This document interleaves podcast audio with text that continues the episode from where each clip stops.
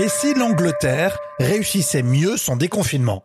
Moi c'est Rémi Bertolon et vous venez de lancer comme tous les matins au lever du soleil l'info en brief sur assistants vocaux et podcast. Bonjour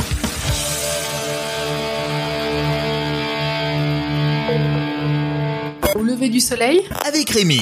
Un déconfinement lent et graduel. Et non, ça ne se passe pas en Europe, euh, c'est en Angleterre. À la une de ce podcast, le déconfinement au pays de Shakespeare. On a regardé France 24. Appelés à rester chez eux jusqu'au 1er juin, ils retrouvent à partir de ce mercredi un peu de leur liberté de mouvement. Donc c'est vraiment pour ceux qui ne peuvent pas faire de télétravail.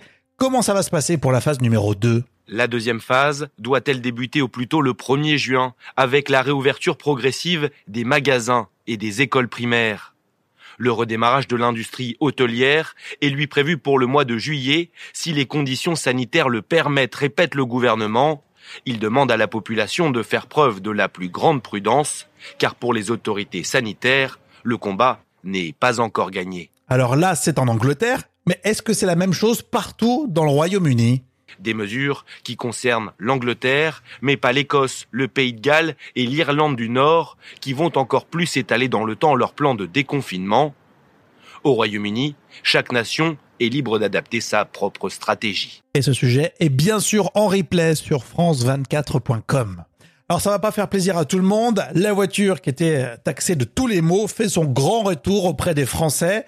Le magazine Le Point nous dit qu'elle devient le sixième geste barrière sans avoir à remplir de dérogations de sortie. C'est une réelle bouffée d'oxygène de pouvoir se rendre à l'autre bout du département, nous dit le magazine. Et puis enfin, un sondage, les Français face à la crise sanitaire. C'est ce qu'on a lu sur Huffington Post, interrogé par YouGov. 67% des Français interrogés jugent que la situation liée au Covid-19 s'améliore en France. Il y a un petit peu plus de la moitié qui confie avoir peur tout de même de tomber sérieusement malade ou de mourir. Et 79% expriment une inquiétude pour leurs proches. Et puis d'un point de vue économique, 77% des personnes interrogées disent redouter la récession mondiale qui s'annonce. On parle de l'actualité musicale avec Bruce Springsteen qui a dévoilé un album live de 1981. Vous pouvez l'acheter pour 9,95$ sur son site officiel et les bénéfices de ce disque seront reversés à une association de New Jersey. En lançant Au lever du soleil, la playlist sur Deezer, vous allez écouter le boss Bruce Springsteen. Avant de vous laisser, je vous rappelle que nous sommes sur les enceintes connectées. Au cas Google, quelles sont les dernières infos au lever du soleil? Et Alexa active au lever du soleil podcast.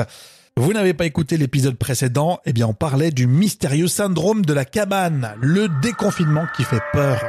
On vous souhaite une belle journée.